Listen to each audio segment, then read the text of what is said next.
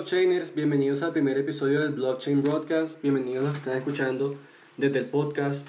Espero que les haya gustado el episodio piloto donde explico por qué estoy haciendo todos estos videos y cómo funciona el formato eh, de grabación. En el episodio de hoy encontré un artículo cortesía de NoteX que me llamó la atención porque es relacionado con las industrias que, es, que está siendo afectada por las criptomonedas. El autor no menciona el blockchain, entonces me interesa este artículo también porque no sé si está hablando específicamente de las inversiones o también la tecnología detrás de las, criptomonedas. Eh, les recuerdo que yo no he leído este artículo, lo escogí por el título y lo voy a ir analizando mientras lo leo y dando mi opinión al respecto. Entonces empecemos. Las cinco principales industrias que ya están siendo afectadas por las criptomonedas. Un argumento importante a favor de la tecnología del blockchain es el papel que jugará en la disrupción y la, revolución de las principales industrias en todo el mundo. Entonces también está hablando de la tecnología del blockchain como, como había preguntado, ya que las criptomonedas se pueden usar para facilitar las transacciones y las comunicaciones de maneras nuevas y empoderantes. Si no saben mucho de las criptomonedas, las criptomonedas han creado una plataforma en donde no es necesario una entidad central que esté verificando las transacciones, sino que hay distintos servidores o nodos distribuidos por todo el mundo que lo hacen de manera eh, independiente, sin conocerse entre sí, y han logrado una tecnología que es capaz de enviar transferencias em, internacionales de manera casi instantánea y a un costo mucho más bajo que lo que ofrecen los bancos y otras entidades que hacen transferencias. Si bien las posibilidades del mañana son emocionantes, la utilización de esta tecnología emergente en las industrias de hoy es similarmente significativa. Aquí hay cinco industrias que ya están viendo un impacto positivo a través del uso de las criptomonedas. La caridad, la filantropía, me imagino que estaban hablando.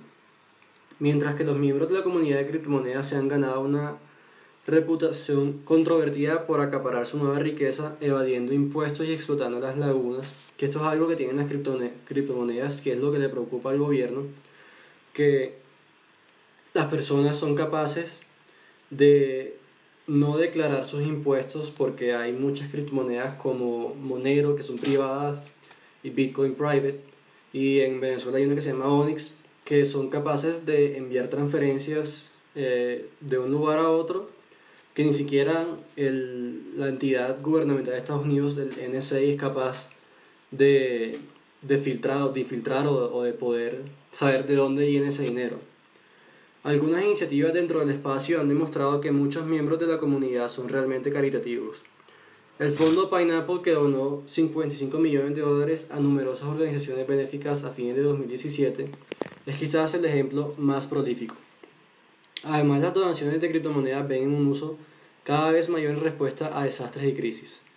Otras iniciativas de caridad han involucrado el uso de la minería para la caridad.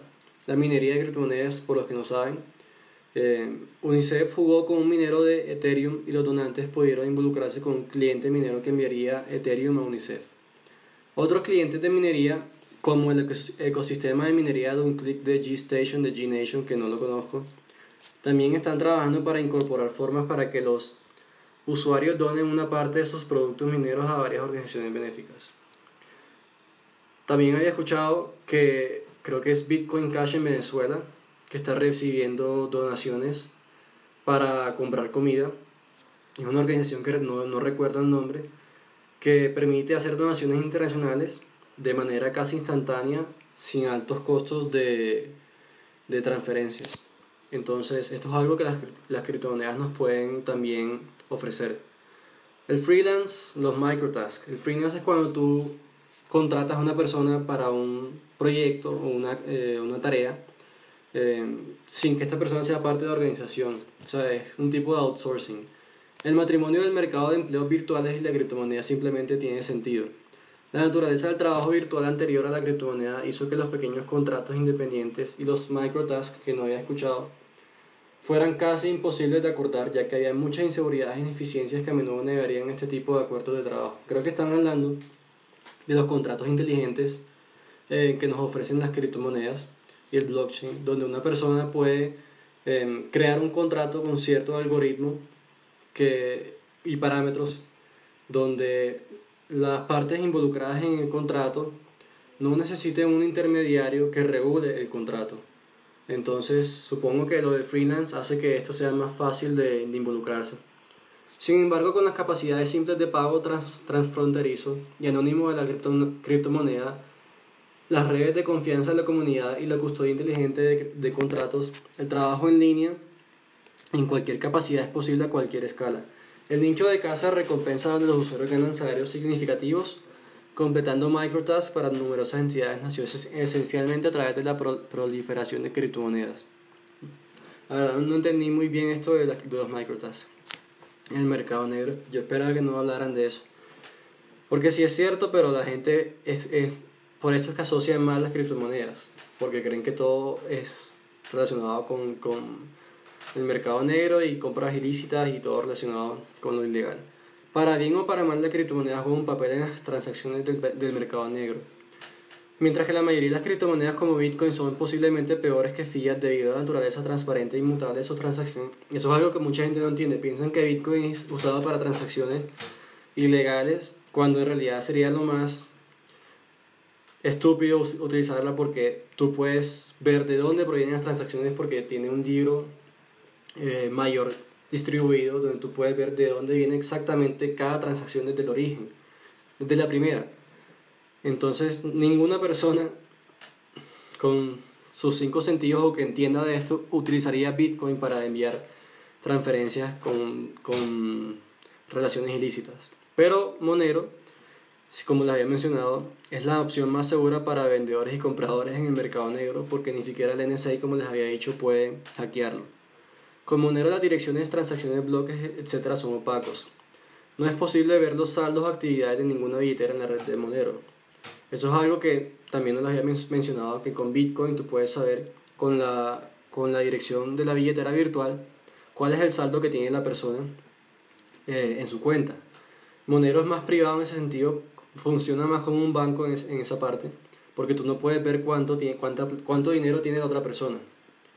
Sin embargo, la actividad del mercado negro se extiende más allá de las drogas y las armas, que normalmente vienen a la mente cuando se habla sobre el tema. El uso de criptomonedas en los mercados negros es más prominente en, economías como Venezuela, donde la criptomoneda tiene un uso significativo como método de transacción fuera de la moneda en quiebra de la nación y más allá del régimen opresivo, proporcionando a menudo oportunidades como la seguridad alimentaria, que normalmente no es posible a través de mercados regulados, que es lo que yo le había dicho de Bitcoin Cash, eh, que es capaz de asegurar que las transacciones, los, los, el dinero enviado que, que hacen los donantes, tú puedas saber exactamente de dónde viene, cuál es el balance de esa billetera virtual, me imagino que funciona de esa manera, y es transparente, a diferencia de otros de movimientos filantrópicos y, y organizaciones no, no gubernamentales que en muchas partes de, de, me imagino, Venezuela y en Colombia estoy, estoy seguro que ocurre igualmente en La Guajira, que el dinero no es destinado a lo que debe ser. Pero algo que quería mencionar de este tema es que mucha gente asocia las, las criptomonedas con mercado lícito cuando en realidad el dólar es la, es la moneda que, que más se utiliza para, para estas actividades. Cada moneda tiene su beneficio y eso depende de lo que haga la persona con la moneda no, por, no porque sea una moneda que tú puedas eh, enviar dinero de manera eh, privada significa que siempre sea para, para actividades ilegales. El dólar es, es, la moneda fiduciaria que más se utiliza, más que el Bitcoin, más que Monero, más que cualquier otra criptomoneda para actividades ilícitas. Entonces esto es un argumento que la verdad no, no pesa. Finanzas. Aunque la criptomoneda se introdujo por primera vez a través de Bitcoin, eh, me estoy quedando sin tiempo para el video de Instagram TV. Tendré que cortarlo.